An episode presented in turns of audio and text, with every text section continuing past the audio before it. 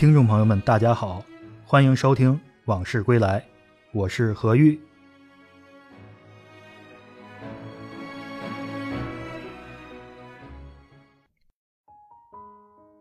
八十年代中期，著名作家冯骥才写出代表作《神鞭》，刻画了傻二、混混、玻璃花等一系列正反派人物形象，塑造了一系列清末民初的天津人。这部短篇小说被改编成电影，《傻二》的扮演者是来自青岛的业余武术运动员王亚维，玻璃花的扮演者陈宝国当时已经成名，却甘愿演这样一个一只眼的反派，给观众留下了深刻印象。陈宝国从中央戏剧学院毕业后，分配到中国儿童艺术剧院做演员，他的祖籍是天津，对天津有特殊的感情。一方面乡土乡情，总觉得亲切；另外，他曾在根据天津著名作家蒋子龙的小说《赤橙黄绿青蓝紫》改编的同名电影中扮演男主角刘思佳，这个角色让他一夜成名，因此对天津感情更深。一九八五年，西安电影制片厂导演张子恩决定执导《神鞭》，陈宝国曾在张子恩导演的《默默的小礼盒》。中扮演一个国民党军官。当张子恩找到他演玻璃花时，陈宝国二话没说便欣然应允。为此，还放弃了在电视剧《四世同堂》中出演大少爷齐瑞轩的邀请。因为陈宝国喜欢演怪人，喜欢挑战有个性的角色，第一次读到小说《神鞭》，他就产生了扮演玻璃花的强烈冲动。他没见过旧社会天津的混混，在剧组的帮助下，他来天津访问了一些做过混混的老人。开始那些人不愿意讲过去，混熟了之后，他们终于向陈宝国透露了当年混混的规矩故事。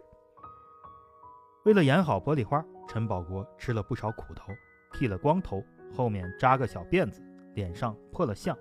一只独眼，还总眯缝着。每次开拍前，化妆师都要把一个不透明的隐形眼镜戴在他的左眼球上，每次戴上都疼痛难忍。神鞭摄制组在天津、河北省等地拍外景，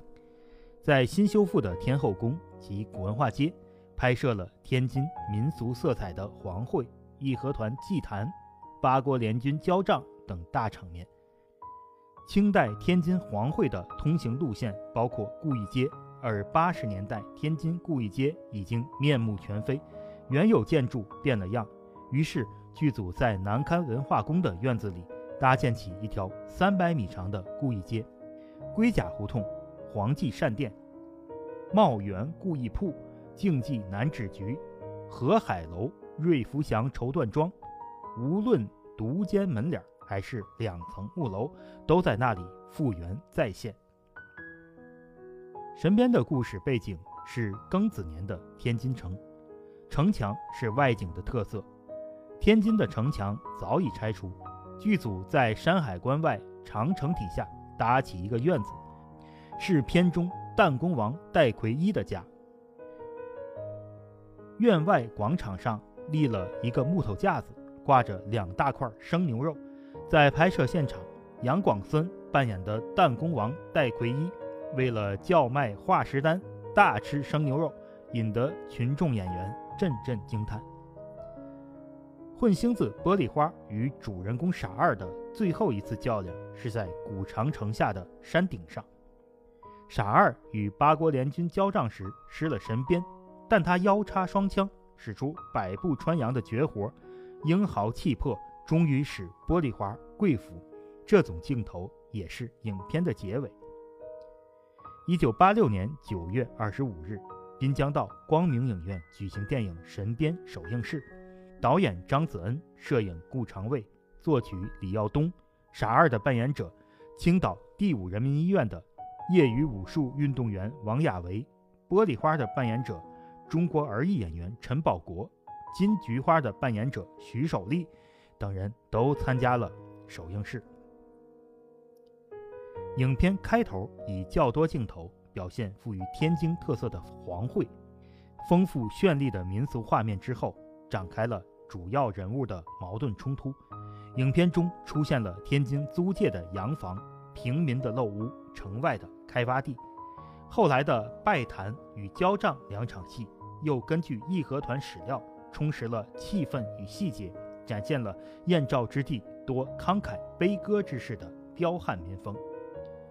神鞭塑造了大量充满金味儿的人物形象，主人公傻二是一个憨实可爱、豪勇的天津普通劳动人民典型人物。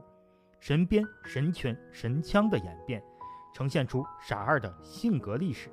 海河码头的特殊环境也产生了玻璃花这样一个混混的典型。此外，片中的穷秀才金子仙，南市杂巴地的弹弓王，嘴把式锁天响，东洋保镖左川，买办投机商杨殿启，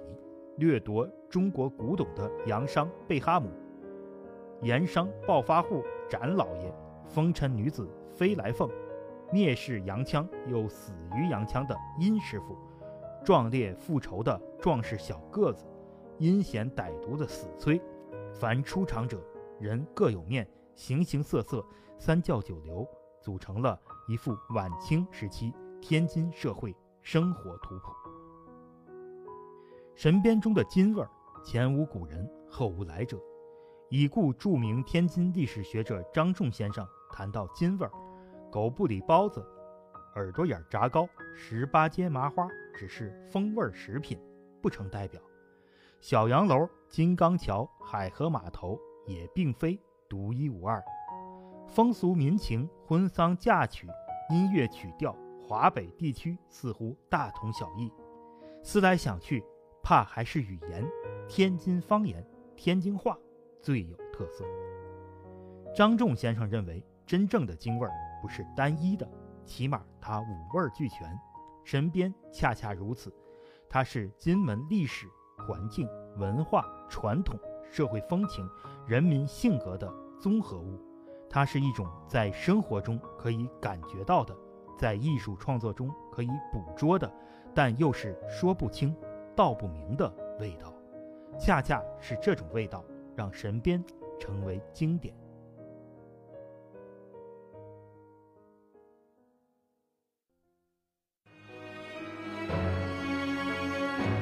今天的这段往事就聊到这儿，我们下次再见。